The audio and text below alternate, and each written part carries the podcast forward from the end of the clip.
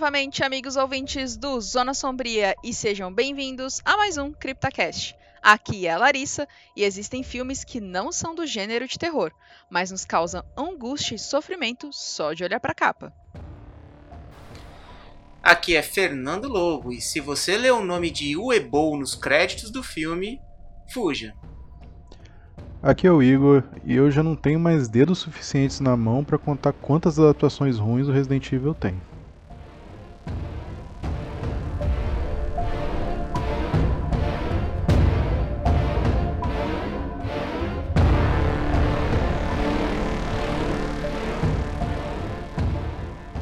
Neste CryptaCast vamos falar sobre as adaptações cinematográficas que vieram dos jogos, desde os mais conhecidos como Resident Evil, que foi para as telonas e ganhou uma legião de fãs, até os poucos conhecidos como Fatal Frame. As adaptações são boas? Valem a pena? Uma boa adaptação precisa ser fiel à obra ou basta ser fiel à ideia do jogo? Acompanhe essas e outras discussões. E para isso nós convidamos o Igor. Igor, seja muito bem-vindo a mais um CryptaCast. Pô, galera, obrigado pelo convite aí. Tô aqui mais uma vez e hoje é adaptação de filme, é adaptação de jogo é aquela coisa, né? É tirar leite de pedra. Você está no CryptaCast.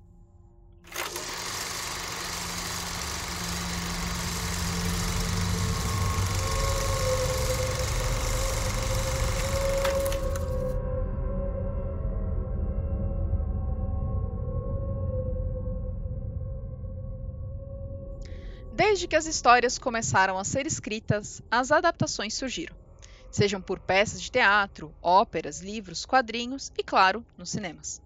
As adaptações cinematográficas podem vir por filmes, séries e até animações ilustradas ou em CGI.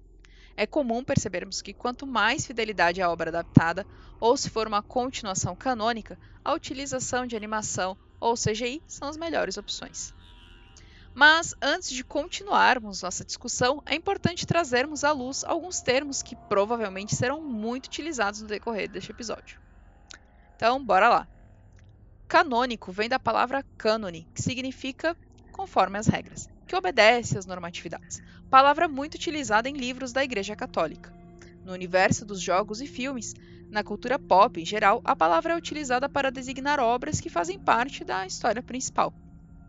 Já o spin-off é um termo para designar algo que foi derivado, como filmes e séries que fazem grande sucesso e ganham um spin-off, contando um outro lado ou sob a perspectiva de outro personagem ou em outro cenário, por exemplo, né? E a gente tem também a, a assim, para vocês terem uma ideia, o, a série Angel é um spin-off da série Buffy a Caça Vampiros. Angel passou na Globo e acho que Buffy a Caça Vampiros também passou. Mas aí eu já não, não vou lembrar com tanta certeza. E a pergunta que não quer calar: um spin-off pode ser canônico? Sim. Não é porque uma obra não está na sequência numérica ou por se passar em outro cenário com outros personagens que ela não de, que ela deixa de ser canônica. Por exemplo, o jogo Resident Evil Code Verônica, onde a história se passa depois do segundo jogo e um pouco antes do quarto. Faz parte do cânone e do enredo dos jogos de Resident Evil. E, e, é comum ver filmes que viraram jogos, né? especialmente para aproveitar o hype de lançamentos nas épocas que, que esses filmes saíram. Podemos pegar clássicos aí como Halloween para Atari 2600, Alien 3 para vários consoles ali, Mega Drive, Super Nintendo, Master System, o Evil Dead que saiu lá no PlayStation, Jogos Mortais que saiu também para PC e por aí vai, né? Mas vale lembrar que Nesse CryptaCast, vamos para o caminho inverso e menos comum, ou seja, das franquias que começaram nos jogos e foram adaptados para os filmes ou séries. Não, não é só, é só não é tão menos comum porque todo jogo de luta parece que vira filme. É. Ah, mas, mas aí, aí, é- aí é um nicho bem específico, É, né? E tem, e tem aquele. E filme ruim E ainda. tem aqueles jogos que inspiram jogos de outros filmes, tipo o, o jogo do. do Scarface. Que é uma adaptação do filme do Scarface, mas é tipo GTA. O Máfia, não é? Tem o Máfia também, que é bem É. nesse estilo aí.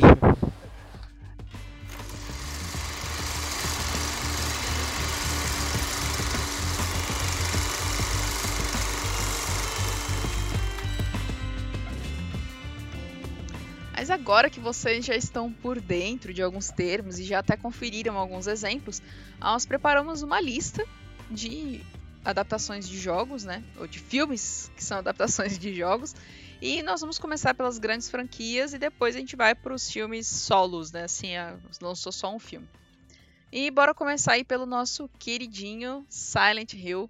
Em 2006 saiu o filme Terror em Silent Hill, dirigido pelo Christopher Gans, que, cara, sinceramente, apesar de ter algumas adaptações que nós vamos falar aqui mais pra frente, Terror em Silent Hill, pra mim, é uma das melhores adaptações já lançadas. É, o filme é muito bom, inclusive. Tipo, excelente. O, o filme por si só, se fosse. Acho que se não fosse um filme adaptado, já seria um filme muito bom, sabe?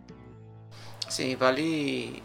E vale lembrar aqui, né, que o Christopher Gans ele teve um trabalhinho para conseguir essa autorização para filmar o terror em Silent Hill. É, ele prometeu que seria bem fiel à, história do, do jogo, né? E, e a Konami estava bem criteriosa aí para conseguir autorizar a, a produção desse filme. É, essa adaptação, assim, eu acho uma das melhores adaptações até fora do gênero de terror, assim, adaptação de jogo em geral. E mesmo mudando aspectos da história, é, se mantém muito fiel aos aspectos que fazem Silent Hill ser Silent Hill. Então acho assim que é uma adaptação excelente. E a Konami aí, né, tentando controlar a adaptação, mas na hora de lançar jogo, né, quantos anos ficou aí sem lançar? Enfim, a hipocrisia. É, pois é, e, e sentir o cheiro do dinheiro ali, né? A gente vai falar do próximo, mas você vê, é, a adaptação é bem parecida, né? É, teve algumas mudanças aí, como por exemplo a protagonista, que no jogo é o Harry Mason e aqui no filme é a Rose da Silva, né? Que a gente não sabe por que, que ele decidiu colocar inclusive da Silva, podia pelo menos ter deixado Mason para ficar mais próximo aí do, do protagonista. Mas colocou a protagonista mulher, e mudou um pouco o nome aí, o sobrenome dos personagens, mas a essência ficou a mesma, o que é importante. Exatamente. E o que eu gosto muito é do o carinho que eles tiveram assim com detalhes, inclusive a roupa da Rose, ela vai perdendo saturação conforme o filme vai avançando, né? Conforme a, a Rose vai se embrenhando ali em Silent Hill e, e descobrindo mais, né, o que acontece na, na cidade. E pode dar, dar um spoiler, gente, assim, o filme é velho já, pode, é, pode pode, dar. pode, né? Pode. Já já faz 20 anos. Já já, daqui 3 anos. Olha eu datando o episódio. Não, gente, vocês vão ver no Spotify o dia que sair esse episódio. Mas ah, o- é, um, é um filme que o Bean não morre, gente. Olha aí, ó. Morreu até em Game of Thrones. E eu acho que É, não isso, spoiler. isso é uma raridade. Exatamente. Inclusive, gente, o Bean é realmente, tipo, um dos atores que mais morreu em filmes, que tem uma lista, tipo, a galera já fez levantamento de quantos filmes ele já morreu, e morreu em Senhor dos Anéis, morreu em Game of Thrones, cara, assim, filmes grandes. O cara morreu, assim, tipo, ele deve morrer muito bem. Acho que a gente já falou sobre isso em algum CryptoCast, porque e se não foi um CryptoCast, foi algum podcast que a gente foi convidado. Porque não tem como não falar que o cara morre, Tá no, né? tá no, tipo, no currículo de ator dele, né? Excelentes cenas de morte. É, tá no currículo dele, né? Ah, e o pior, né, que assim, na vida, na vida real parece que ele é imortal, né? Ele teve uma história aí de que ele tava num bar, ele brigou com o cara, levou uma facada, derrubou o cara e aí voltou pra beber com a, com a ferida de faca lá e continuou de Que boa no isso, bar. bicho? Caraca, meu Deus. É. Chocada. É só na vida real, né? Porque na ficção. É, ele tem um... que morrer em algum lugar, né? Bateu um vento, ele. Ah, ele morreu assim. Mas bora continuar a nossa lista, que o nosso próximo é Silent Hill Revelation, que saiu com Revelation 3D, saiu com 3D no nome, de 2012, dirigido por A.M.G. Bassett, que em, aqui no Brasil saiu com Silent Hill Revelação 3D. Eu não, eu vi esse filme no cinema, infelizmente. É, e aí que eu falo da questão do, do cheiro do dinheiro que a Konami gostou com esse primeiro filme, né? Porque para autorizar fazer uma porcaria dessa aí, realmente assim, o Christopher Gunn devia estar tá olhando assim, igual aquele meme daquele careca, sabe? que tá puta ali assim, uhum. olhando. Olá, eu gosto de dinheiro. o Christopher Gunn deve ter, é, deve ter ficado puto, assim, olhando assim, qual, mal trabalheira para conseguir filmar esse primeiro filme aqui, agora vocês, vocês autorizam uma porcaria dessa. É. Em cara, põe porcaria é. nisso, cara. Esse filme é triste. A única coisa boa que eu consegui tirar desse filme é a trilha sonora. Porque ela foi feita, né, pelo Akira. Ou ela só é muito parecida? Sinceramente, eu não lembro. Fiz eu... questão de esquecer. Eu vou olhar agora.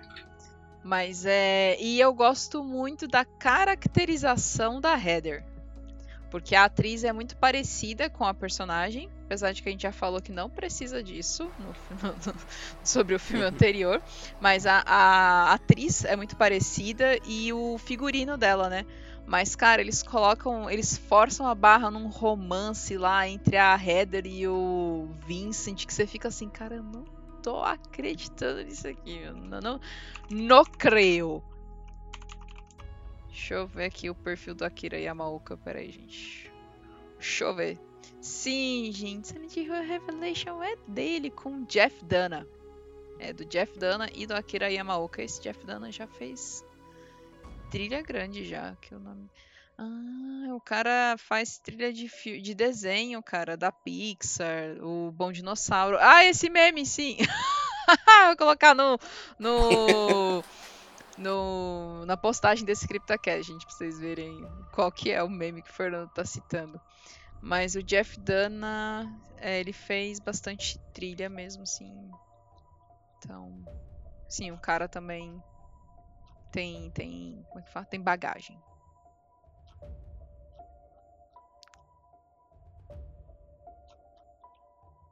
Eu tô só vendo aqui se não tem nenhum filme grande, assim. Que tem muito filme menor, assim, que ele fez. Teve série de TV. Hum. Ah, ele fez aquele Bom Dinossauro. Esse desenho é bonitinho. Eu vi ele no, cinema.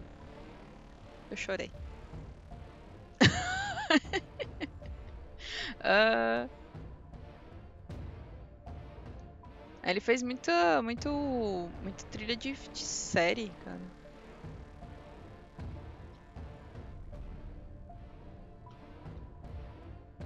Ah, lembrei.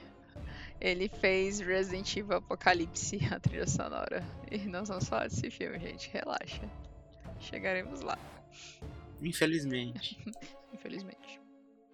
E continuando a nossa lista, que na verdade a gente não vai continuar, a gente só vai especular, porque o Christopher Guns vai voltar com o filme de Silent Hill, Return to Silent Hill, o retorno para Silent Hill, que está previsto aí para lançamento, né? Outubro deste ano, agora outubro de 2023. Vamos aguardar, ansiosos, porque para quem viu o como é que é o nome daquele evento que a Konami fez, Fernando, de Silent Hill no ano passado? Tem um nome para aquele tipo de evento. É o evento, é o evento vão dar um ânimo pros trouxas. a gente passa mais Cara, 20 é... anos sem lançar nada. Tem um nome para esse tipo de evento que a Konami fez, eu esqueci, mas assim, é, eles anunciaram, né, o... É, o... é um evento de revelação, né, é. o Silent Hill Review, alguma coisa assim. É, tipo algo assim. E aí tudo sobre Silent Hill, inclusive figures novos, óbvio, só não lançou nenhuma patinco. Mas é, é, até board de skate eles anunciaram, né, cara? Que é para vender e ganhar mais dinheiro. Hum. E aí saíram vários anúncios de Silent Hill. E entre eles saiu o anúncio do filme Inclusive teve uma pequena entrevista com Christopher Gans falando tal do processo criativo. E teremos aí em outubro de 2023. Ficaremos no aguardo, ansiosos por esse filme. Não anunciou nada se vai sair direto para a plataforma de streaming, se vai sair para cinema, não sabemos ainda. Estamos ainda sem maiores informações. É, com, com a expectativa boa de que o Christopher Guns volta aí para esse, né? É, e faça um bom trabalho, né? Mas a Larissa do passado sofreu muito com expectativas por conta. Eu vou falar de novo, gente. Acho que já é o terceiro ou quarto episódio de CryptoCast que eu falo. O quanto que eu sofri assistindo Vingadores Era de Ultron. Então. vai fazer. Vai fazer é. ah, já fazem 84 anos. E eu ainda vou falar disso porque eu parei de criar expectativa para qualquer coisa na minha vida depois da Era de Ultron, cara. É muita decepção. Então. Eu vou com expectativas bem baixas porque qualquer coisinha que vier, eu vou estar no lucro, sabe? Tipo, é zero. É, e, va e, vale lembrar que assim, né? É, apesar de ter tido o evento de Silent Hill ali, né? Específico para anúncios e tudo, até o momento que a gente tem são só expectativas, né? Porque não saiu nada, não lançou nada, seja filme, você só deve ter lançado só o board de skate mesmo Agora o que a gente quer de verdade, que são os jogos, o filme e tudo, não teve nada ainda, só tem expectativa. Exatamente, não saiu absolutamente nada. Nada, nada, nada. Então, por enquanto, a gente só continua esperando. ah, espera continua.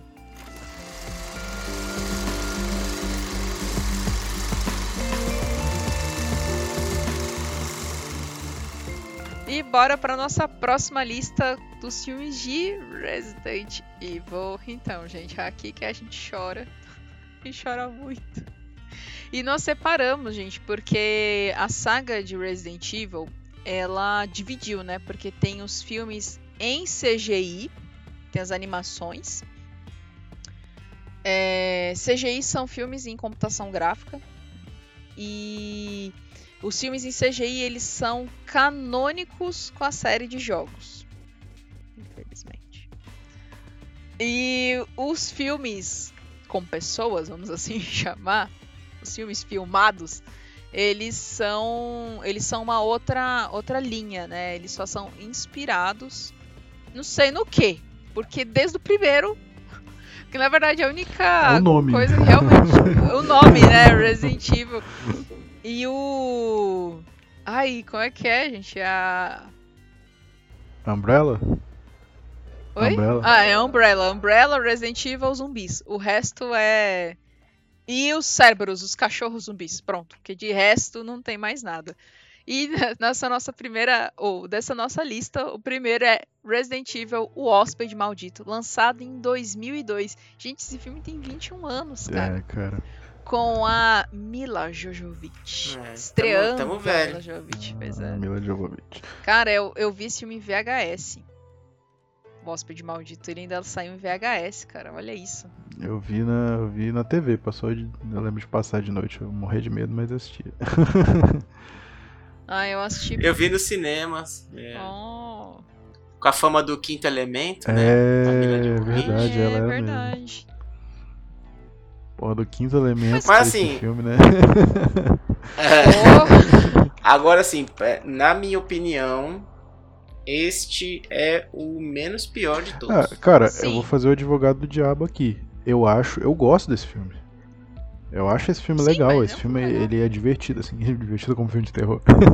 mas ele, ele, ele é eficiente como filme de terror. E eu acho, assim, eu entendo que a proposta que eles tiveram era de trazer um filme para quem nunca jogou. Pelo menos é o que eu entendi, porque, tipo assim, não, não tinha realmente nada ali além dos nomes que faziam referência aos jogos. Porque a personagem era diferente e tal, você tinha uma alusão, as coisas. Eu entendi, foi mais ou menos isso. Mas, mas eu acredito que a ideia tenha sido essa mesma. E assim, para mim, se eles tivessem mantido só o primeiro filme, o Hóspede Maldito, como uma adaptação, e não como uma adaptação, mas como uma. Tipo, é porque naquela época não se usava o termo reimaginado, né? Uhum. Era realmente uma, é uma adaptação. Mas se eles tivessem lançado só esse primeiro filme, pra mim acho que era uma boa uma adaptação assim, não, não boa, mas uma adaptação interessante. Traz, trouxe alguns elementos, tudo bem, uma protagonista que não existe. é, mas assim, passável, entendeu? Tipo, ah, beleza, é um filme interessante, é um filme que traz elementos, mas não é adaptação necessariamente de alguma de algum dos jogos, na verdade ele traz elementos do primeiro com um pouquinho de elementos do segundo, né? Do segundo jogo, no caso. E, pô, era pra ter sido uma adaptação interessante, mas a- Pra mim o problema é o que vem depois, entendeu? A partir do segundo jogo, ou do segundo filme, cara. Eu, eu assim, é triste. Eu acho que ele- eles conseguiram pegar um pouco a essência do Resident Evil nesse filme, é, focando mesmo na questão assim do vírus que espalhou, da mutação, deles tentando fugir e tudo, né? Mas realmente assim, é, a evolução, se é que a gente pode dizer isso, né, da, da Alice é, é algo assim tenebroso. Não, com certeza. E assim, gente, é, eles até deixaram, né, tipo, a Umbrella como uma empresa farma- farmacêutica e piriri, pororó. Pô, é, deixar, assim, é, tinha tudo pra ser um filme muito legal. É um filme legal, mas podia ter ficado só nele. Porque em 2004 saiu Resident Evil Apocalipse e aí começou a degringolar a situação. É, e esse aí mistura o. Peraí. É o 2 e o 3. Peraí, Cara, deixa eu que ver qual que é. mobilete que passou aqui agora. né? Ah, É, eu esse- gosto de mobilete, acho tão bonitinho. Esse filme, assim, é assim, você começa a perceber que vai dar ruim nesse filme quando. Começa o filme. Quando começa o filme, aí você vê que tem uns alívios cômicos. Você vê assim, que é uma coisa muito. Você vê que é uma coisa que não tá indo muito certo. Você fala, hum, tô vendo pra onde você vai. Aí tem aquele lance da, da hélice virar um, tipo. é, sei lá. Ela começa a ter poder. É, começa a ter poder. Nossa, eu tinha até esquecido disso. É, então, assim, é, é tenso, viu? Aí eles têm um cosplay de Nemesis no filme, que inclusive ficou até bom, Puta assim. Ele só é gosto. um, Nemesis de 1,50m. Mas é um, é um Nemesis, né, assim. Podiam ter arranjado um cara mega alto e colocado ele numa plataforma? É, não, e assim, é legal Mas- porque o Nemesis ele faz a única coisa que ele foi feito, foi programado pra fazer, matar Stars. É, Então, assim, as É, cenas uma dele ele coisa- matando Stars e, pô, e é legal tal. Devia ser um baita brutamonte, um cara bem maior, devia, mas é a vida, né? tinha que ter chamado aquele É, cara lá do Esse, Game of esse aí não é o Thrones, né? Nemesis. é, Esse não é o Nemesis, né? Esse é o Menezes. É o Menezes, exatamente, cara. É o Menezes. Ô, é, ô, Igor, qual o nome daquele ator lá do Game of Thrones? Aquele cara que é muito alto. Ai, cara, é, é- o nome dele é islandês, eu não vou saber. É Rafbor Torben Johnson, uma coisa assim. Ele faz, mas ele faz o montanha. É mais fácil pesquisar por montanha do Ah. Game of Thrones. Podiam ter chamado, não sei se ele já era ator nessa época, mas que aquele cara é gigantesco e aí ele nem precisava de plataforma. Todo mundo ia, ia medir na, na cintura do cara, né? Então. Não, e aí esse filme, gente, eles tentaram colocar o Carlos, tentaram colocar a, a Nossa, de é Valentine, verdade, é verdade, tipo, cara. Cara, ele- eles tentaram incluir os personagens assim. cê- e eles encaixam super mal. Super mal, assim. Eles não. não Eu só tenho, é, é, o- só tenho uma cena Pode desse filme falar. que eu gosto, que é a cena na escola, com as crianças zumbis. É a única Ah, essa cena que eu cena é gosto nesse mesmo. filme. É a única, a única, a única. É impressionante. Aí a Alice vai lá e salva a menina. Aí, oh, e pega fogo e lá. É. Que a Alice Ó, é ma- a ma- Badass. Mas só, só uma coisa que eu tô vendo aqui, o, o Matthew G. Taylor, né, que fez o, o, o Nemesis, o cara tem 1,98m de altura. Ué? É que o Nemesis tem 3 metros, né? É, aí não tem Não dá pra como. comparar. Não, não tinha como arranjar um ator com 3 metros de altura, assim, tipo, não rola. Tinha que arranjar aqueles alienígenas do passado lá, os Anunnakis, pra fazer o. Tinha que ter contratado um alien aí pra, pra interpretar o. O Nemesis. The Ancient Aliens. Qual o nome do cara? Matthew G. Taylor. Matthew G. Taylor, ele é canadense. Ah, pior que o cara é alto mesmo, né? Mas 98. Mas o Montanha do Game of Thrones é mais alto, pô. Montanha Game of Thrones. Ator.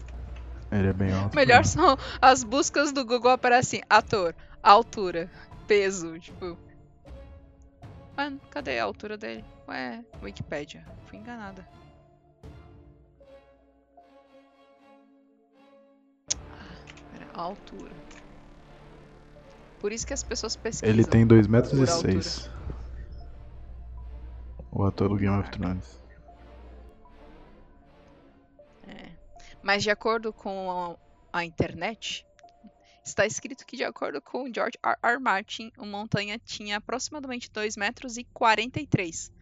Mas sabe o que, que eu acho? Acho que faltou truque de câmera pra filmar o Nemesis. É verdade. Porque, pô, tem muito filme que eles usam muitos recursos pra deixar uma pessoa muito mais alta. Tipo. Ai, cara, não, não queria citar, vai, mas vou citar aí Harry Potter e o Cálice de Fogo, que tinha aquela. aquela. Eu não queria citar pela J. Rowling, mas a. E pelos comentários transfóbicos dela.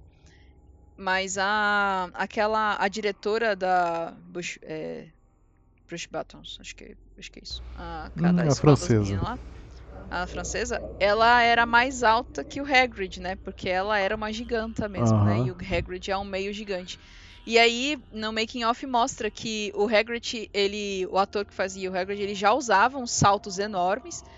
E nas cenas que os dois contracenavam, ele não usava, né, sapatos que deixavam ele mais alto, e além dela usar um salto, ela ficava sobre um palquinho, sabe? Então, tipo, e as cenas eram sempre filmadas naquele, tipo, a visão dele um pouquinho mais abaixo dela, o dela um pouquinho mais pra É. cima, pra, tipo, para parecer que ela era realmente bem mais alta que, que ele, sabe? Então, é- é- também é truque de câmera, Sim, sabe? é. É... Tem muitos só assim, o o X-Men também, com o Hugh Jackman, que fez o Wolverine. O Wolverine nos quadrinhos é mega baixinho, e, e no, o Hugh Jackman é um cara relativamente alto, então eles tinham que fazer um truque de câmera pra ele ficar baixo.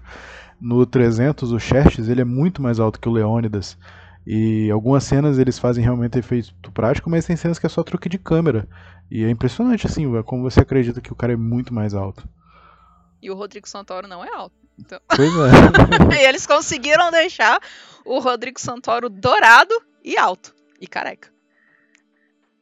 É, agora só pra, só pra colocar um ponto que é importante aqui. É, a gente falou que o primeiro filme do Resident Evil ele tinha muita questão né, da, do cânone, da história mesmo do, do- da franquia. Agora, a partir do Apocalipse aqui, é, eu entendo que, que começaram realmente a focar muito mais na hélice do que o, o contexto geral do, do que é Resident Evil. Não, com certeza. E é a partir do segundo, do Apocalipse, ele vem só com fanservice. Tipo, ah, eu vou colocar um personagem com o mesmo nome aqui, ó, uma Jill Valentine aqui, pra saciar a vontade de vocês. Olha o Carlos! É. Olha a Ashley! Depois aparece o Olha Chris também. o. Como é o nome? É, é, olha o Chris. Olha o. O Wesker. Gente, qual o nome? O Wesker, obrigado. Olha o Wesker. Tá, sabe? Mas assim, só pra, tipo, fanservice.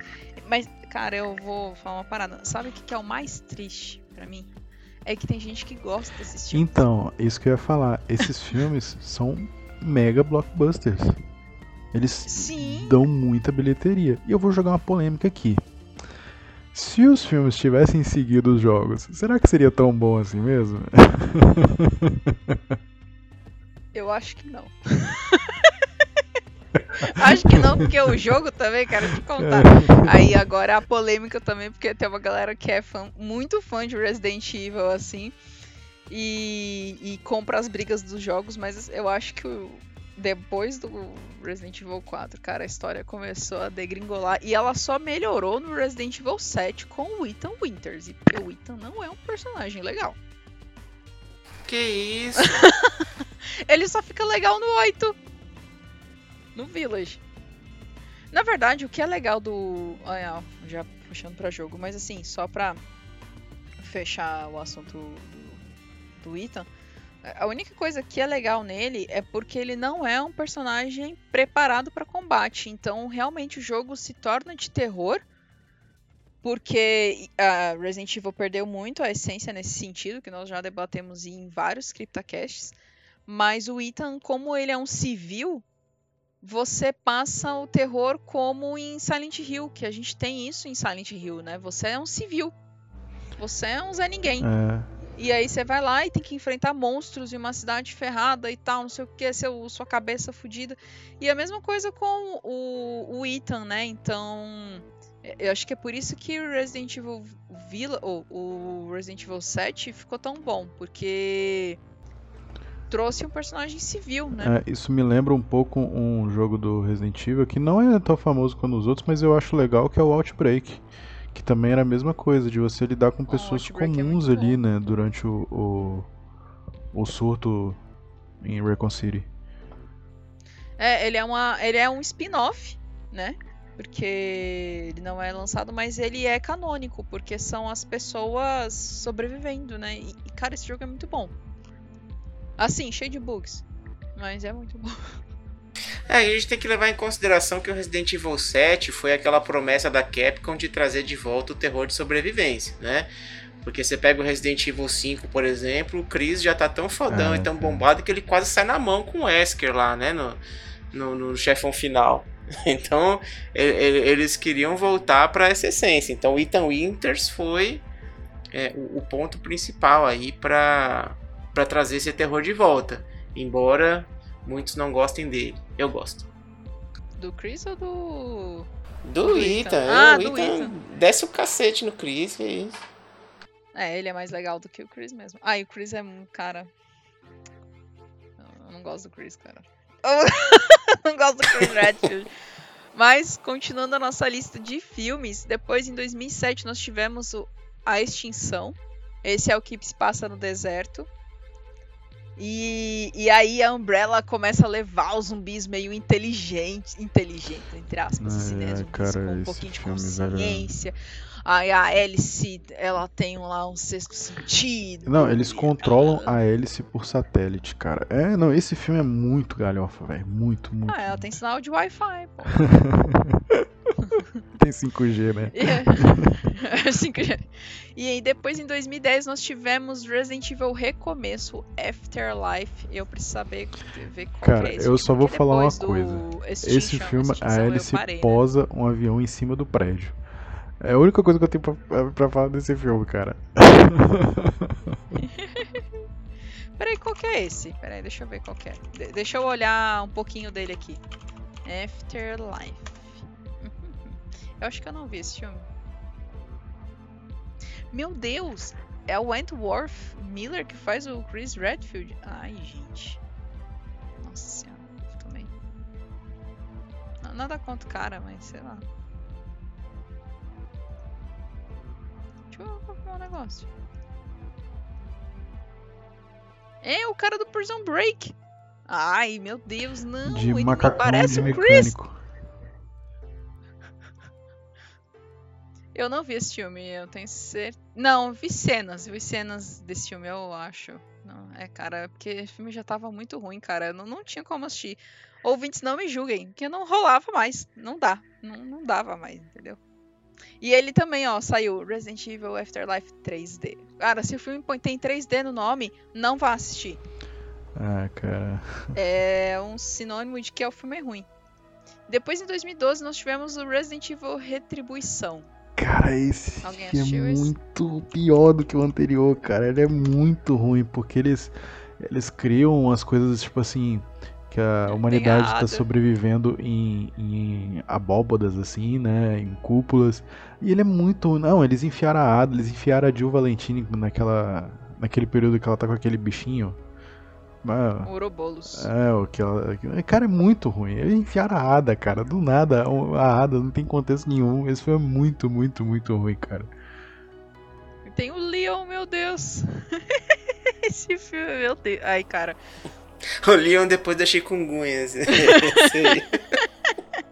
Eu vou, eu vou usar esse. Esse filme parece um encontro de cosplayer. É, sabe? eu, vou, Tipo, eu vou usar a expressão que nada eu contra ouvi esses dias, que esse Leon é o que você pediu no iFood, mas o, integra- o entregador deu uns 5 grauzinhos e pulou uns 3 quebra-mola.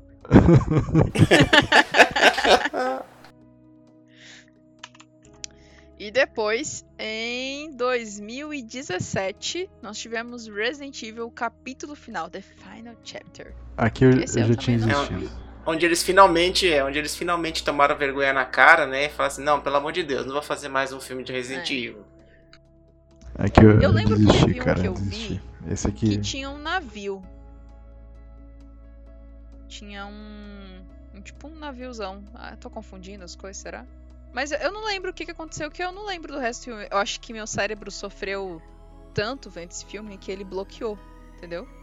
Meu cérebro assim, tipo, Ah, não, Larissa, pode ser, não cara. vamos lembrar. É o, é o recomeço que tem um navio. Eles enfrentam o Wesker no navio, eu tô lembrando. Ah, tá. Nossa, então eu vi esse filme. Oh, mas saiu um outro filme, não saiu? De Resident Evil, que até o pessoal reclamou do Leon. Não sei, deve ter sido animação, não. Não, saiu um filme mesmo. Peraí, deixa eu ver aqui. Resident Evil. Eu acho que de 2000 e... Não, é 2000 com certeza. Mas é. Mas é um filme mais. Não, é o. É um. Eu acho que é um. Eu acho que não saiu ainda não. Acho que ele tá pra sair. Saiu 2021, Resident Evil Welcome to Raccoon Caraca, City. esse aí. Tá na HBO, inclusive. Nossa, só se falou em outra coisa, né? Aí essa eu nem tinha posto na lista. Ah, é verdade, é verdade. Esse filme foi tão bom Só assim. se que falou em a outra coisa. Welcome to Raccoon City. Raccoon City. Ué, travou o meu. Ah, tá. Raccoon City. De 2021. Tá na HBO, gente. Quem, quem quiser assistir. Esse aqui eu quero ver na, na obrigado. cara. Pera aí. Eu, aí eu sei que teve muita. Muita. Como é que fala? A galera reclamou muito, né? Porque ah, mudaram a etnia do Leon, não sei o que. Ah, então, gente, é. Ah, Ai, esse povo reclama demais de umas paradas assim, tipo, cara, o menor dos problemas é tu mudar a etnia do personagem. Na verdade, isso não é um problema. Eu acho que o filme traz problemas reais e as pessoas estão reclamando de coisas que não deveriam reclamar, entendeu? Pô, Resident, a saga anterior inteira foi horroroso e as pessoas assistiram, sabe? Então, esse filme ele tem 30% no, no Rotten Tomatoes. É, eu, eu acho que nesse filme a, a caracterização da Claire ficou legalzinha. Mas esse aqui sim, eu li um depois da chikungunya. Cara. Aí tem um Chris Redfield também, que, nossa senhora. Ah, tá, né? Ah, eu já tô, tô pedindo demais, cara. Já, já fizeram tanta atrocidade na saga anterior, o que, que eu tô reclamando, né? É, Então, gente, e em É, 2000... lembre, lembre que pode piorar. é, Inclusive, piora. Porque em 2022 saiu a série Resident Evil, a série pela Netflix. Gente, eu não passei pro primeiro episódio, cara, porque eu chorava vendo esse primeiro episódio. Que, meu Deus, que Caraca, é série muito ruim. ruim, cara. Gente, eu ah, não, não, não, não vi tudo. Não, só vi o primeiro episódio, foi triste. Não, é muito ruim, é muito ruim. Assim, a gente tava assistindo e não, não tem nada pra elogiar, cara. Não tem nada pra elogiar. É impressionante como a maquiagem é ruim, o figurino é ruim, o cenário é ruim, os efeitos especiais são ruins, o roteiro é ruim, até a atuação dos zumbis é ruim, cara. É, é não dá, cara, não dá. Esse realmente não dá. Não, não, não rola. É, e nessas horas que você pensa assim, como é que o pessoal da Netflix conseguiu ser convencido a fazer um negócio desse? Exatamente, cara. Pô, produziram tanta coisa boa e vem com esse negócio. Eu falo, gente, não. Não é possível. Assim, a Netflix ela opera muito em cima de algoritmo, né? Então ela deve ter olhado assim, o pessoal quer ver alguma coisa de Resident Evil, É, lança aí. Pode ser também. Foi mó hype, né? A galera tava super empolgada. E quando saiu o primeiro episódio, tipo, o hype foi lá embaixo, porque ninguém falou mais nada da série, Mas- né? Tipo, Eu acho que essa é a parada do Resident Evil, cara, que pode ter um zilhão de produções merda. Qualquer jogo que eles anunciam, qualquer filme que eles anunciam, qualquer série que eles anunciam, tem hype. tem. Porque é Resident Evil. E pra mim, os menos tinham ainda que fazer igualzinho o antigo. Resident Evil. Aí tem a risadinha, né?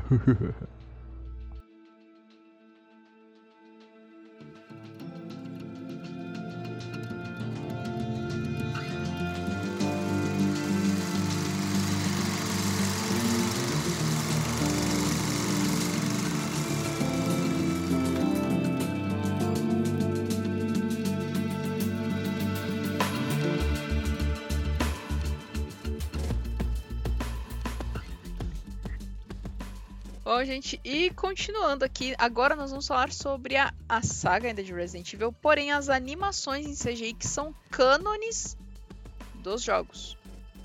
E o primeiro, né, o lançado, porque assim, nós estamos falando na ordem de lançamento, é o Resident Evil Degeneration, ou Degeneração, como veio aqui para o Brasil, lançado em 2008. O Degeneration ele se passa um pouco antes dos eventos do quarto jogo. É, inclusive, no finalzinho do desenho, da animação, o Leon está sendo chamado para ir pro.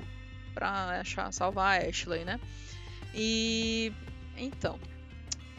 Eu gosto desse, cara. Eu achei legal. O avião cai, zumbis, e é, lá, lá, lá, e aí mexe, mexe com político.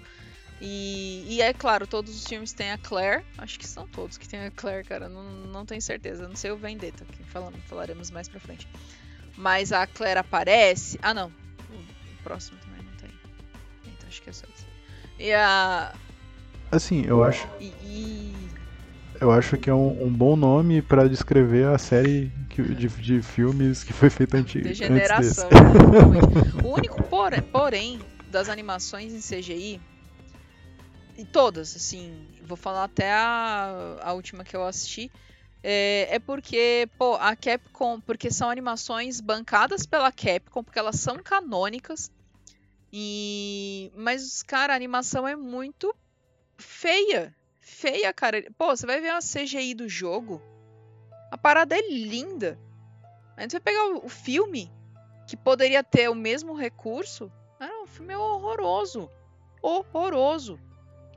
E o Leon, cara, o Leon do Resident Evil 4 e o Leon do The Generation, parece que o Leon tá mais velho no, no, no, no, filme e aí ele ficou mais novo no jogo. Sendo que o jogo se passa um pouco depois. Eu não sei o que acontece, cara. Eles deixam o Leon mega envelhecido e feio. Muito feio. Por que, que eles não usam o mesmo modelo do jogo?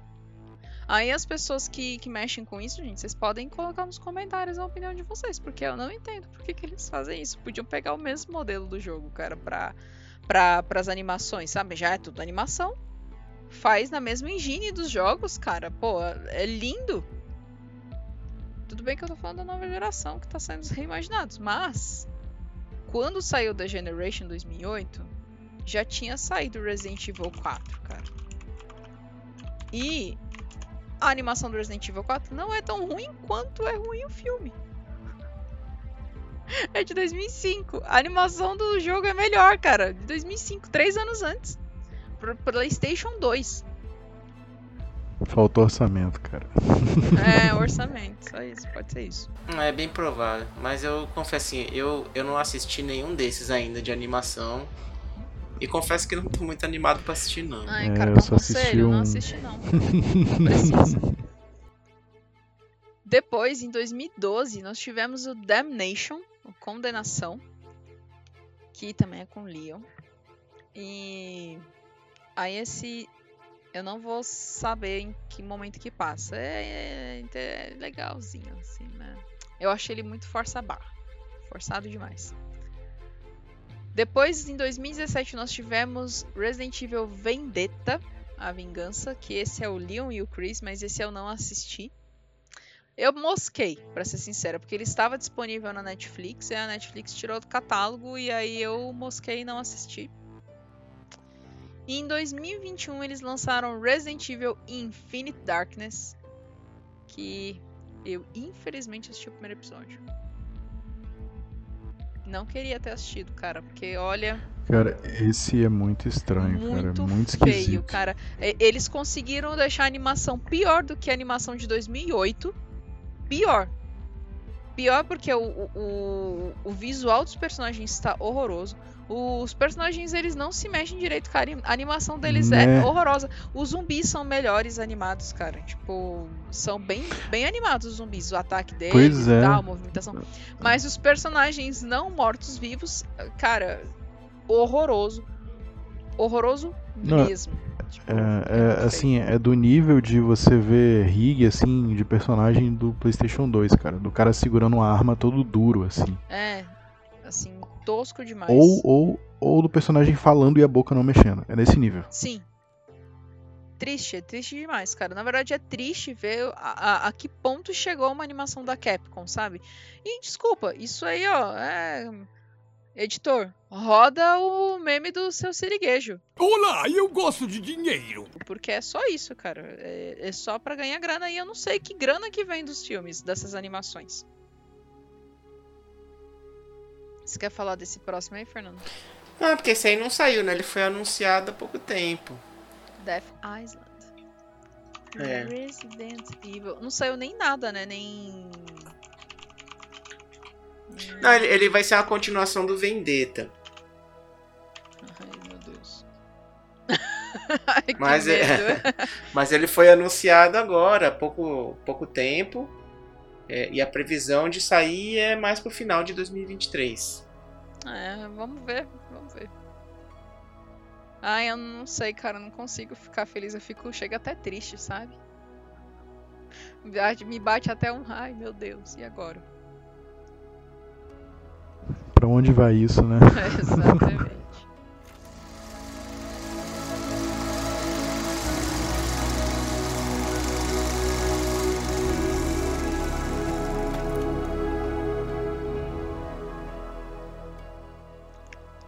Gente, e vamos falar sobre os filmes solos. Ah, São outras adaptações de outros jogos. Vamos sair de Resident Evil. Chega um pouco, né? E o nosso primeiro da lista é Doom, de 2005. Do diretor que eu não vou saber pronunciar o nome, cara. Como é que se pronuncia? Andrés? Caraca, parece ser polonês, não sei. É, acho que é Andrei mesmo que fala Andrei, desse. é, desse Andrei Bar... Bartok. Bartok. Ba... Bar... Bartolomeu, esse aí mesmo. André, Koviak, né? André Bartolo- Bartolomeu. Bartkoviak, é uma coisa assim. É. Não vou saber pronunciar. E aí, gente, o que, que vocês acham desse filme? Esse é filme tiro, porrada e bomba, The Rock. Yeah, The Rock! Yeah! Ai, tiro, cara. tiro! Sim, ele. Cara, eu vou dizer assim. Ele é ruim. Mas, é eu bom. prefiro assistir. Assim, se eu tivesse que escolher entre Doom e Resident Evil, eu assistiria Doom de novo. Inclusive, esse filme tem as partezinhas assim que aparece o cara em primeira pessoa atirando nos É. monstros e tal, não sei o quê. Que é bem.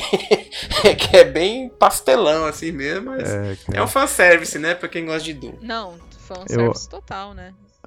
Eu acho assim que esse filme, o problema desse filme é que ele tentou ser mais do que o jogo era. Porque o jogo era basicamente o quê? É, soldados, né, marines espaciais lutando contra demônios do inferno. Aí eles tentam fazer um enredo de que tem um vírus do inferno, que quem é mal vira demônio.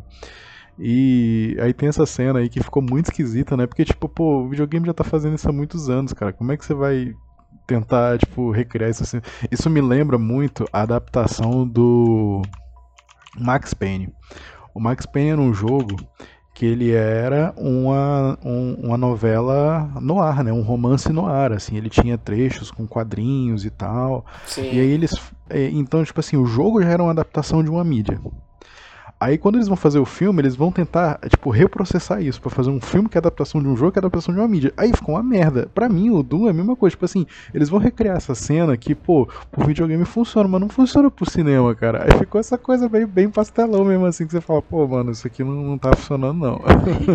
É, não fica legal. Mas eu, con- eu concordo com o Fernando entre isso aqui e Resident Evil, é, eu prefiro Doom. Pelo menos É. com The Rock. E acho que É. uma coisa que é, é legal que você falou justamente assim, não, não tem história. O, Doom, o próprio jogo Doom não tem história. Basicamente é, ó, abriu um portal aí do inferno aí em Marte, cara. Ó, as, as setinhas você, você move, o control você atira, vambora. Tiro, porrada e bomba. É, isso. É, só um, só um, um- um off-topic aqui. Que o Doom ele virou meio que um meme é, em relação a, a, na área de tecnologia que as pessoas ficam tentando instalar o Doom em todo e qualquer tipo de dispositivo. Ah, geladeira com smart, smart geladeira. Ah, rodou o Doom. Smartwatch, a galera tenta instalar o Doom. Virou tipo meio que uma piada de você conseguir instalar Doom em tudo quanto é lugar. É, isso é, cara. O pessoal tenta co conseguir rodar Doom até dentro do Doom, cara. É, é o Inception, Doomception. Aí, continuando a nossa lista, em 2003 saiu House of the Dead, dirigido pelo Uwe Boll. É, eu, não vi esse, eu não vi esse filme, então não, não, não. Nem veja, deixa pra lá. Continue assim que eu você vai longe. House of the Dead, deixa eu ver de 2003, né? O filme? Você vai, vai, falar do, do Ebo aí, Fernanda? Nossa, Cara, é, é assim. É porque tem um outro filme também do Ebo aqui, né? Do, que a gente vai falar, mas. Cara, o Ebo, ele, é, ele é uma figura, assim. Eh, já ficou.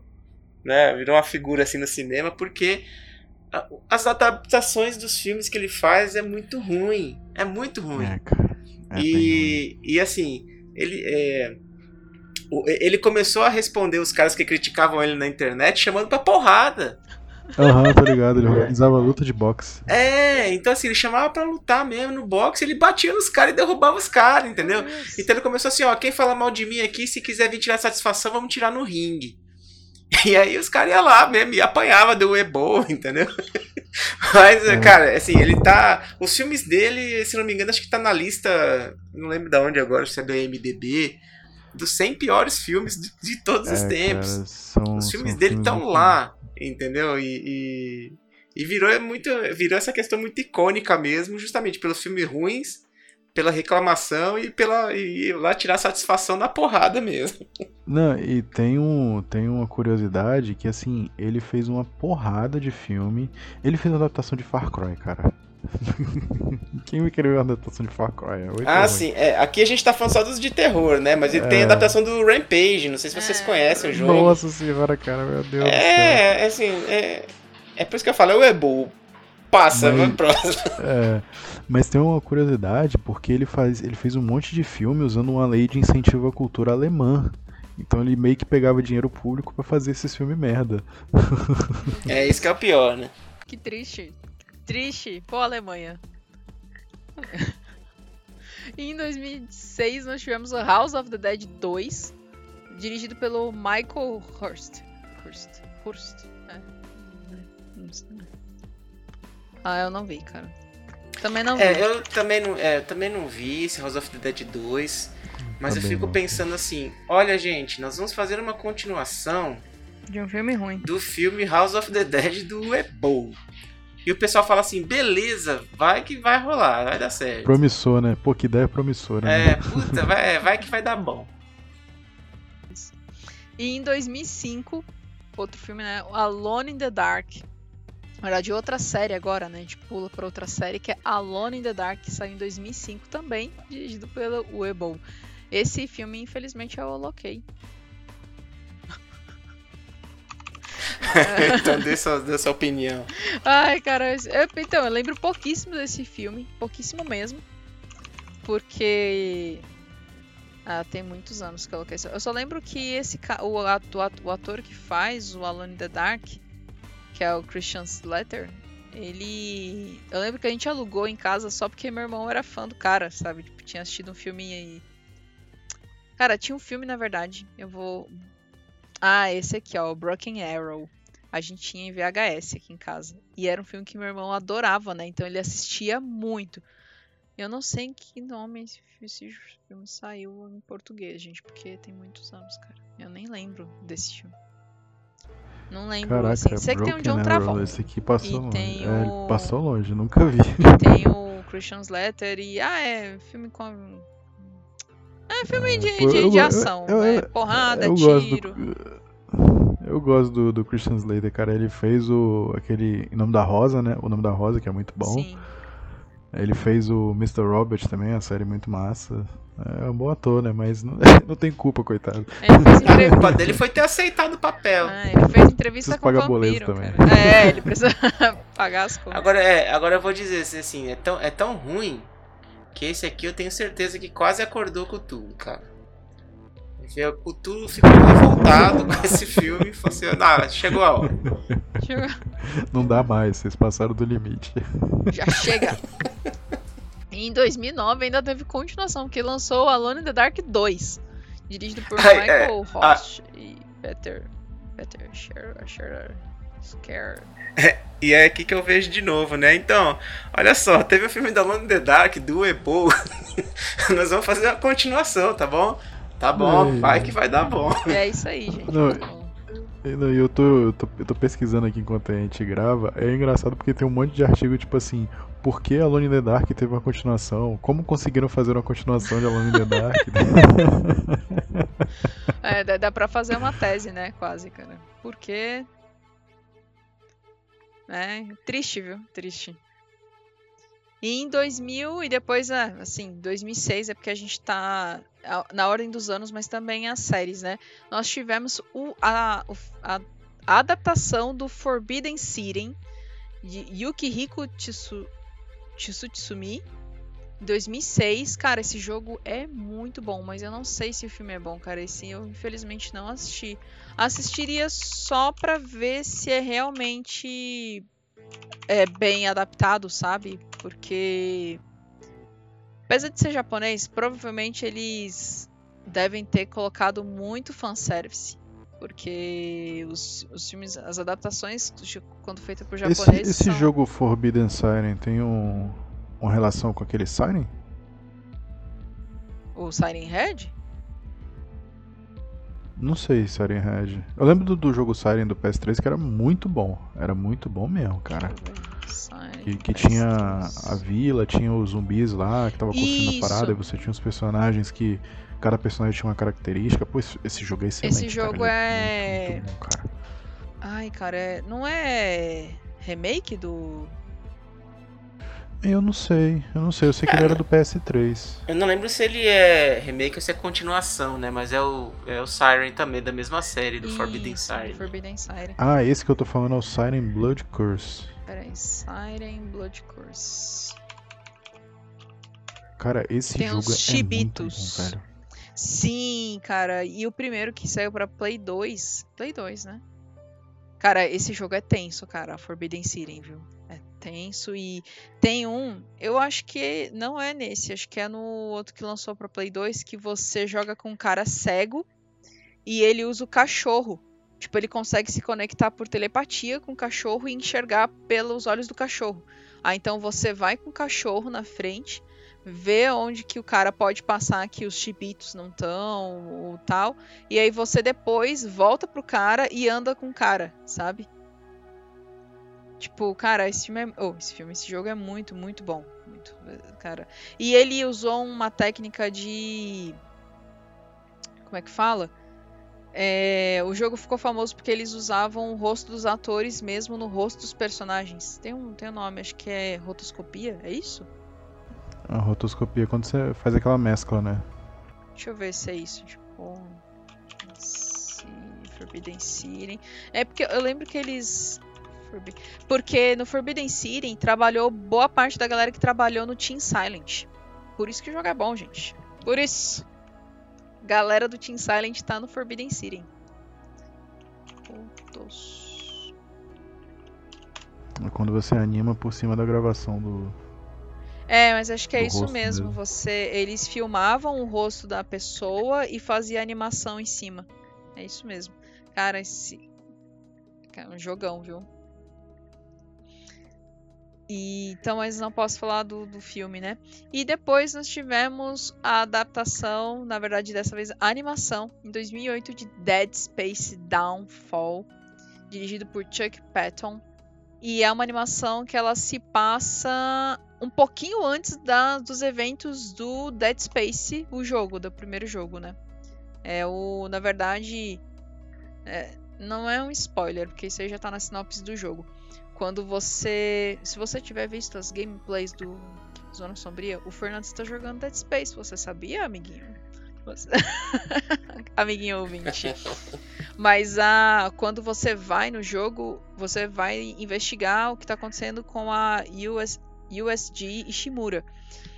E o Downfall é o que aconteceu na USG Ishimura, não é isso, Fernando? É os eventos que aconteceram.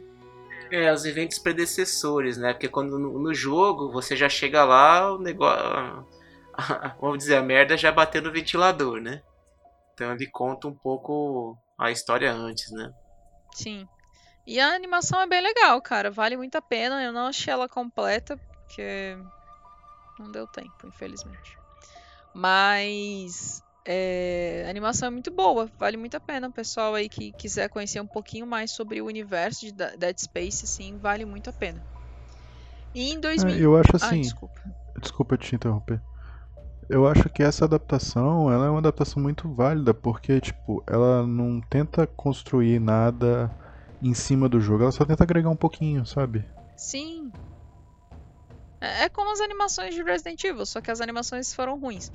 Mas no caso do Dead Space, é, é, ele traz assim um prequel, né? Realmente, é, é um spin-off, porque não é um é, jogo, é, mas. É, não, assim, eu digo que, que por exemplo, um, um, essa questão do Resident Evil, no Resident Evil eles tentam contar uma história muito grandiosa, né? Sempre uma história muito grandiosa, um evento muito grandioso que, que aconteceu entre os jogos ali. E nessa história meio que é só, tipo. Sabe, se você jogar só o jogo, você fica de boa é, ela te dá só um, um plus, é só um, um, pouquinho a mais ali. Quer saber mais, né? É, tipo isso. E em 2010 nós tivemos o lançamento de Dante's Inferno, a Animated Epic. Cara, a série animada. E cada, cada episódio ele foi dirigido por um diretor diferente. E você vai ter diretores coreanos, japoneses, americanos. Então, tipo, Vale muito a pena assistir. A série é muito boa. E aí cada episódio é num ciclo do inferno diferente. E é igual o jogo, no caso. E a, a animação é muito boa. Muito, muito, muito. Cara, vale muito a pena. Ela é muito legal. No, quando eu assisti pela primeira vez, eu fiquei muito confusa, porque eu não entendia por que, que a, o visual dos episódios eram tão diferentes um do outro. Sendo que era continuação, né? E eu ah, achei, eu era mais nova, né? E eu fiquei, eu, se eu não me engano, eu assisti no ano que lançou, em 2010. E eu fiquei assim, cara, que maluquice, não entendi nada. E aí, quando eu descobri o porquê que era, né? Que foi, foram convidados vários diretores e cada diretor ficou com um episódio e tal, não sei o quê. Aí eu fui reassistir e aí eu, cara, realmente muito boa. Vale muito a pena. Não sei se vocês chegaram a assistir, se vocês já tinham ouvido falar. Não, eu, eu joguei. Só joguei o jogo. O, a série eu não assisti ainda não. E assim, gente, coloquei aqui como terror, mas Dantes Inferno é um hack and slash, né? Ele tem é... elementos de terror, mas não, não, é considerado um terror, né? Assim. É... Assim, mas eu, eu, vou. Aproveitando esse gancho, eu vou trazer um aqui também que eu esqueci de colocar na lista. Que é de 2007, que é uma animação. É um anime, na verdade, do Devil May Cry. Verdade. Que ele é, e ele, ele faz meio que um paralelo tipo com aquela questão do Dead Space, tipo, ele não conta nenhuma história que é essencial para os jogos. Ele é, é, é canon, né? Porque ele tem o Dante, tem os personagens, tudo, mas é como se fosse só uma missão do Dante ali de fazer uma escolta. E é muito massa porque é, a animação ela é muito boa, ela é muito sangrenta. Tipo, uhum. Ela é gorezão. Do, do, é, do jeito que, que, que, o, que, o, que o jogo também ele era muito visceral, assim, ela é muito sangrenta. E é uma história maneira, curtinho, 12 episódios, você assiste de boa. É, eu, eu, gostei bastante. Aí, tipo assim, pra mim é a mesma coisa. Tipo, o, o Devil May Cry ele é um hack and slash com elementos de terror. Então fica aí fazendo a defesa do, do Dantes Inferno. Ai, tá certo. Em 2011 nós tivemos Dead Space Aftermath, que é uma animação do Mike Diza, que também dirigiu um episódio do Dantes Inferno. Então, é, esse eu não assisti, cara. A animação, o Aftermath. Ah, ele é em 3D, né? Esse o Aftermath. É só isso que eu posso dizer. É, e, e ele também é o mesmo esquema do. Do primeiro, né? O. O cara. Do Ele Downfall. também é do mesmo esquema do. Do Downfall. do Downfall. E, e ele se passa depois do primeiro jogo e antes do segundo, né? Ele, ele é um prequel aí do Dead Space 2. Ah, sim. Então é a mesma coisa no, no, no- como o Igor falou, né? É um complemento. Ele não vai ir de encontro com o que você acompanha nos jogos. É um plus. É, ele vai só trazer mais informação, né? E em 2014 nós tivemos o filme Fatal Frame de Mari Asato. Cara, filmão, viu, gente? É, Falo como fã da série de jogos porque ele ele trouxe, ele é muito parecido com o que Silent Hill fez no terror em Silent Hill, porque não é uma adaptação fiel, ele só traz elementos de Fatal Frame e literalmente elementos. Não é, não pode nem ser considerado uma adaptação de um dos jogos. Ele é literalmente uma adaptação pro cinema do que com alguns elementos do jogo, mistura, é, misturando um pouquinho de, de mais de um jogo, mas é um filme muito bom, vale muito a pena. Mas lembrando, gente, é um filme japonês, então não é jump scare, é suspense, né?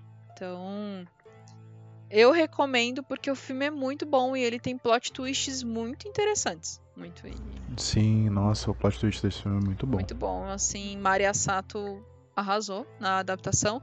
E ele traz, assim, os elementos mais tipo. É... Como é? Na verdade, é como se ele fosse um outro Fatal Frame. Sabe? Tipo, porque os Fatal Frames, por mais que eles sejam continuação, sim, pra quem não sabe, um tem. O, o- eles são continuação, é, mas eles são. Como é que falam? Se passam no mesmo universo, em locais diferentes, e os personagens estão interligados de alguma maneira. E, e esse filme seria facilmente uma, um jogo, sabe? Tipo, como um spin-off. Do, dentro daquele mesmo universo, contando novos personagens, porque você não vai ver personagens com o mesmo nome, não vai ter referência a personagem nenhum dos jogos, mas mesmo assim é muito bom. É uma adaptação incrível, vale muito a pena. E em 2017 nós tivemos a animação de Castlevania. Cara, acho que eu assisti até a segunda temporada desse aí. Eu acho. Pois é, é mais um exemplo aí, né, de um jogo que... É um jogo antigo, tipo, nos jogos antigos eles eram caracterizados como terror, assim, e tal, que não tinha ter muita coisa de terror no Super Nintendo, né. Mas aí ele foi migrando mais pro lado do hack and slash, mantendo os elementos de, de terror. Então eu decidi colocar aí porque é uma boa adaptação. Não, é, o, vale a pena assistir Castlevania só pra ver como o Drácula tem que ser de verdade. Sim. Vampiros de verdade. Ma magou o Drácula, pra você ver o que, que acontece. Vai lá, vai. E em 2019 nós tivemos Doom Annihilation. Annihilation. Do Tony Diglio. Eu nem sabia que tinha tido outro filme do Doom, cara. Fui descobrir fazendo essa pauta. É mais um daqueles que só se falava em outra coisa na época. É, exatamente, esse eu também não, não assisti, então não, não sei dizer. Bota o meme da Glória Pires. É.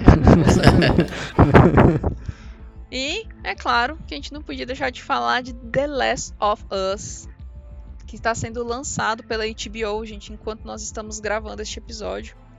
Ainda está em lançamento, né? Eu vou, Ai, datar um, eu vou datar um pouquinho esse episódio só pra vocês entenderem em que pé que tá a série, mas saiu até agora os cinco episódios. Eu assisti até o terceiro, até o momento. É, E aí nós temos dois tipos de pessoas que assistem a série, né? Aquelas que já assistem quando lança e aquelas que vão esperar terminar de sair todos os episódios pra assistir tudo de uma vez, né? É, eu sou do tipo que vai assistindo conforme vai lançando, apesar de eu já não ter visto dois episódios. Mas, cara, é uma série que tá surpreendendo muito. E ela é legal porque ela tá sendo muito fiel aos acontecimentos do jogo e tem trazido elementos que agregam muito pros personagens. Na verdade, eu sinto que a série trouxe um peso pros personagens, assim, eu não vou dar spoiler nenhum, porque, cara, vão. Assistam, vale muito a pena. E a HBO não é caro de assinar, a HBO patrocina a gente. É... É, tô, tô- tô esperando, tô esperando uma conta no HBO também pra poder assistir, eu não tenho. Ó, Fernando, a gente empresta. E, e voltando, gente, assim, cara, a série tá muito boa porque ela tá trazendo uma profundidade pro, pros personagens, pro cenário, pra série, assim, que. É, sinceramente, não cabia dentro do jogo fazer isso. É, é realmente pra outra mídia.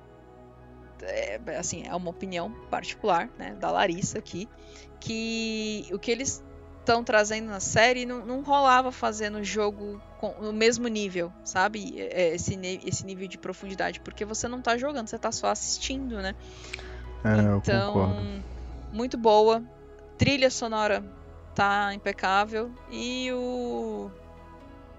Qual o nome do ator mesmo que faz o Joey? Pedro, Pa- Pedro Pascal. É, o Pedro Pascal tá arras- arras- arrasando. Ah, meu Deus! Arrasando! Jesus, quase não que não ele, saiu a o, o elenco, assim. O elenco tá muito bom. O elenco tá muito bom, nossa. Eu acho que é isso que tá, assim, agregando muito, porque apesar do ator que fazia a dublagem do Joel ser muito bom, é, o roteiro da série, as adaptações pequenas que eles estão fazendo, tá agregando muito pro, pra atuação dos atores. Não, com certeza. Então, uma cena que às vezes é igual no jogo, mas ela vai ter um peso a mais por causa da construção que a série tá, tá fazendo. Não, com certeza. E o. E os efeitos estão bem legais. Maquiagem tá, ó. Fera. Não, cara, em todos os sentidos a série tá arrasando, assim, eu não tenho que. que reclamar da série. Fernando, assista, vale a pena. Vou assistir. Te arrancará lágrimas. Então. não lágrimas assim, mas tipo, de tipo, caraca, que parada linda, meu pô. Sabe? Nesse sentido. Então, só elogios. Então, gente, vão, assistam The Last of Us. Vale muito a pena. Sabe o que seria engraçado? Tipo, o episódio tá sendo no meio, tá saindo no meio da enquanto a série tá sendo feita. Aí dá uma pivotada e a série fica uma merda. A pessoa. Ah, eu ia ficar triste.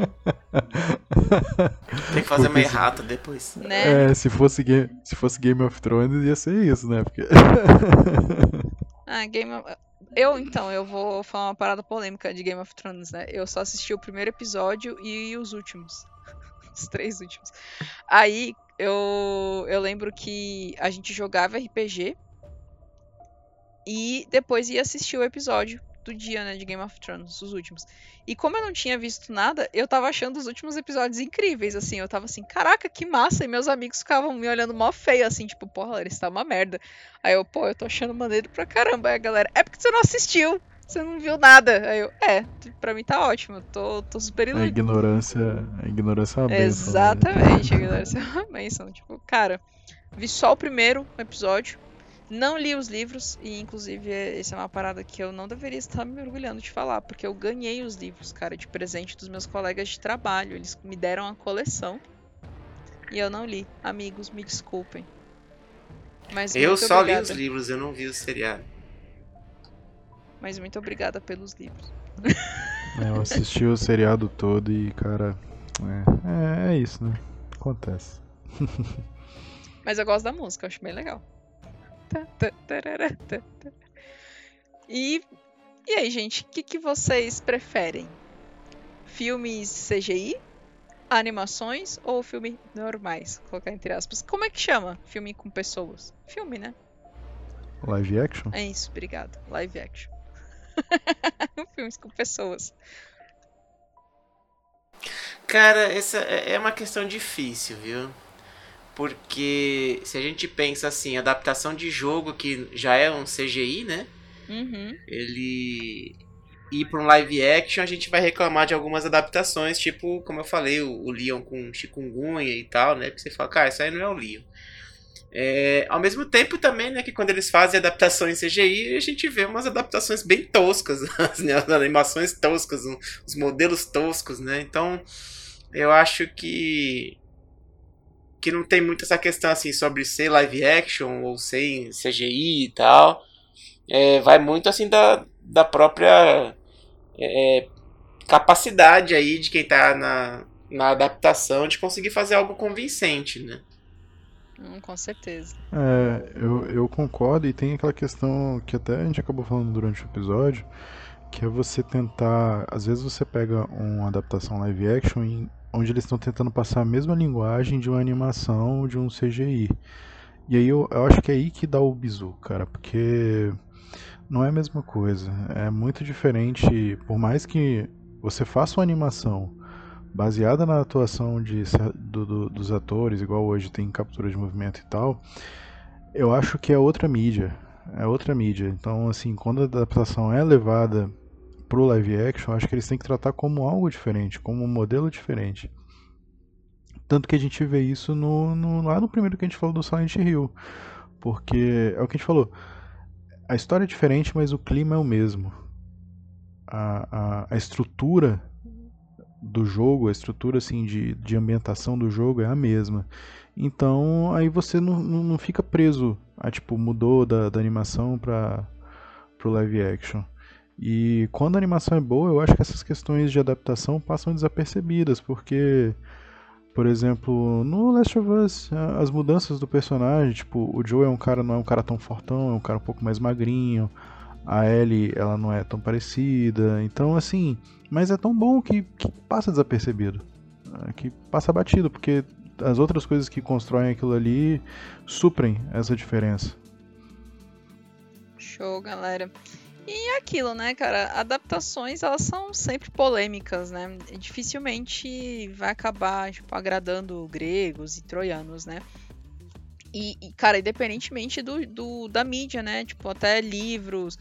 É, o quanto a gente vê o pessoal que é muito fã de, de obras literárias, a gente até comentou aqui de Game of Thrones, e a gente vai ter inúmeras adaptações de obras literárias, né? Tipo, famosos como Harry Potter, Senhor dos Anéis é, Percy Jackson, e aí vai que o pessoal reclama muito também, né? E, e, e, tem as adaptações que são interessantes, assim, as, as mudanças, e tem mudanças que, pô, não precisava, né? E quadrinhos também, os grandes filmes aí, né? Marvel, DC e tudo. E como a gente falou jogos, né? Então, assim, cara, é... depende da obra, né? Depende da adaptação. Depende como ela foi adaptada, né? E, e não tem como a gente fugir, cara. As adaptações elas são. Elas estão fadadas ao gosto do público, né? E. E a experiência. Eu acho que o que dá pra gente levar muito em consideração é a experiência de cada pessoa com aquela obra porque com certeza a experiência que eu tive jogando alguns dos jogos é diferente de como o Igor ou o Fernando tiveram, sabe? Então é. E isso também agrega na hora de você. de você dar um pitaco numa adaptação, né? E também, gente, querendo ou não. Olá, eu gosto de dinheiro. Então, as produtoras gostam de dinheiro. É, não importa se o filme é bom ou ruim dá grana? Então continua. Resident, sim, vocês vão me desculpar os fãs de Resident Evil, mas a única coisa que eu consigo ver nos filmes de Resident Evil é dinheiro. Porque os filmes não são bons. E não são bons nem como filmes, eles não funcionam como filmes. Cara, pode ser que eu esteja arranjando uma legião de haters agora. Mas lamento, gente. Não tem como. E acho que, acho que vale a pena também só fazer uma menção aqui sobre. A gente está falando de adaptação de jogos para filmes e séries, né? Mas também a gente tem um caminho que sai de jogos para livros. Né? Então a gente pode pegar e saíram é, alguns livros do Dead Space, saíram livros do Five Nights at Freddy's. Nossa, sim. Então a gente vê que assim, não é. Acho que adaptações, né, ou, ou, complementos aí a gente pode ter em qualquer, qualquer tipo de mídia, né? Um, uma própria série que não é de terror, mas fez muito sucesso, baseada em livros, foi o The Witcher, né? The Witcher ele é baseado numa série de livros que virou, virou viraram os jogos e dos jogos foram foi para série. É, o The Witcher ele é um caso interessante porque os livros eram, é, eram, tipo assim, era uma parada meio underground, né? Era, pô, o autor é um cara polonês tal, então, tipo assim, os jogos jogaram os, os livros na, na, nos holofotes. E é legal porque a série é inspirada nos livros. Exato. Com elementos dos jogos, né? É, Na verdade, que a, a caracterização, né? Eles puxam dos jogos, né? Não posso opinar, gente, porque eu não li, não assisti e não joguei The Witcher. Então. É, eu não posso opinar mesmo. E também não é o foco desse CryptoCast. Então, abstrai. Mas, cara, uma coisa que você comentou sobre eh, livros, o que eu sinto muito, não de desculpar, mas o que eu realmente sinto, o que eu acabo sentindo assim dessas adaptações literárias é que não são adaptações, elas agregam a, a valor à obra, né? Tipo, BioShock tem livro e os livros de Five Nights at Freddy's, né, tem, tem vídeo no canal. É, Dead Space, que são, são obras que agregam para a história, né? Tipo, os livros de Dead Space se passam muitos séculos antes dos, dos eventos do primeiro jogo, sabe? Então é você vai ter uma uma visão daquela situação. E, e é diferente de quando é uma obra literária do de um filme, tipo, por exemplo, o Alien tem o livro do Alien, né? Inclusive eu não gostei, cara, do livro. Gosto do filme, mas o livro ele veio depois do filme, né? E não é um é, como é que fala? Eles tem- tentam deixar a mesma atmosfera no, em outra mídia. Mas é aquilo que o Igor comentou, né, cara? Você tem que saber adaptar também para aquela mídia, né? Para aquele tipo de mídia. Mas é claro que tudo isso é relativo, gente. Vai do gosto de cada um. Porque tem gente que gosta dos filmes de Resident Evil. Mas deixa aí nos comentários, gente, o que, que vocês gostaram, assim, se a gente deixou passar alguma obra que veio dos jogos, algum filme que veio dos jogos, e, e até de adaptações literárias, quadrinhos, pode deixar aqui nos comentários. é, vamos manter ativa essa, esse debate que vale super a pena aí. Qual a sua obra favorita, ou a que você detesta. Então, tipo, traz aí nos comentários.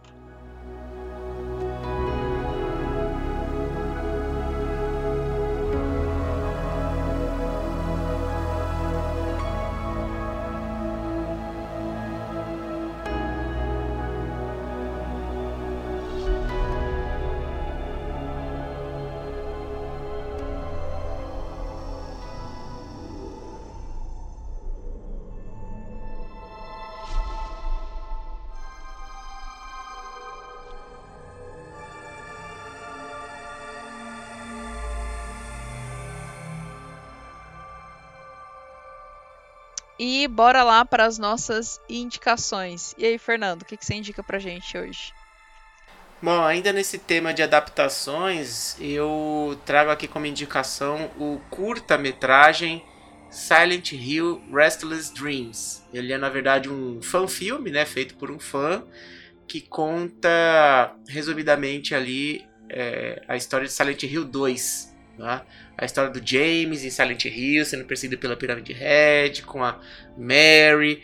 É, é um fanservice, né? Eu não sei se quem não conhece Silent Hill 2 vai conseguir acompanhar bem a história, porque realmente assim, em meia hora de filme, né, não, não dá pra contar toda a complexidade que é a história de Silent Hill 2. Então eu vejo mais como um, um, um trabalho de fã mesmo, de fã para fã. Quem gosta de Silent Hill 2, vale muito a pena acompanhar o Silent Hill Restless Dreams.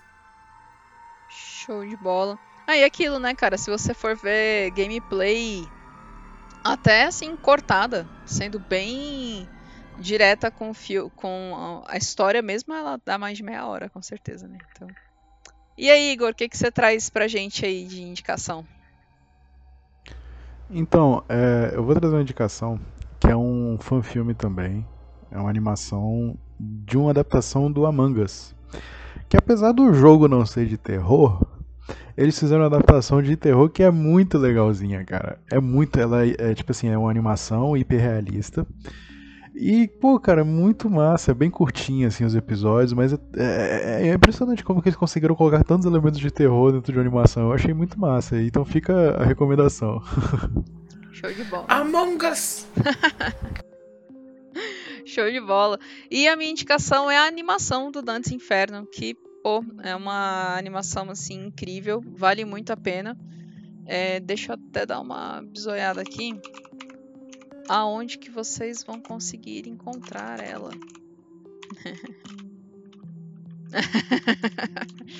de 2010.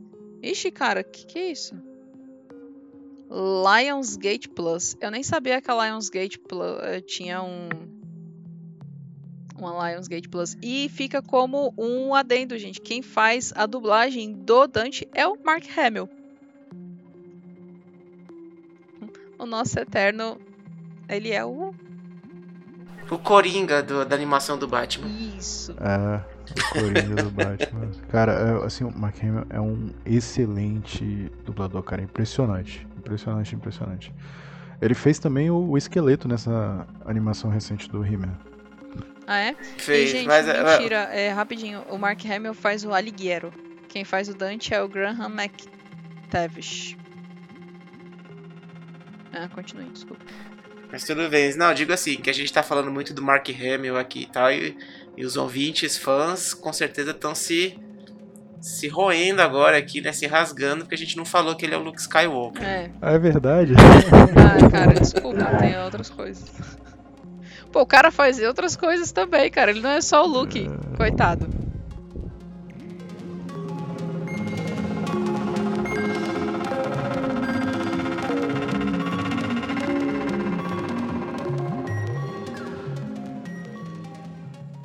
E chegamos ao final de mais um CryptoCast. Muito obrigada a todos que nos acompanharam e ouviram até aqui. E não deixe de nos curtir no Twitter e no Instagram como arroba Zona Sombria. Confira nosso canal no Telegram, o Cripta News. O link está na publicação deste CryptoCast. Se preferir os meios clássicos de comunicação, pode mandar um e-mail para criptacast.zonasombria.com.br. Visite também a nossa página em zonasombria.com.br. Mais uma vez, muito obrigada pela audiência e até o próximo CryptoCast. Bora dar tchau aí, pessoal, gente. Valeu, pessoal. Tchau, Valeu, tchau. pessoal. Até a próxima. Tchau, Tchau, tchau. Falou. Até a próxima.